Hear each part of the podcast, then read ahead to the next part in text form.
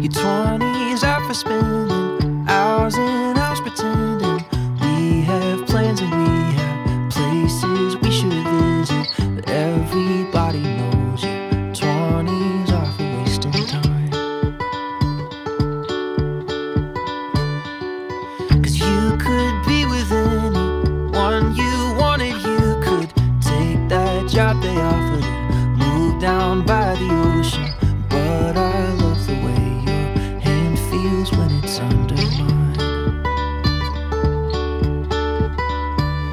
don't want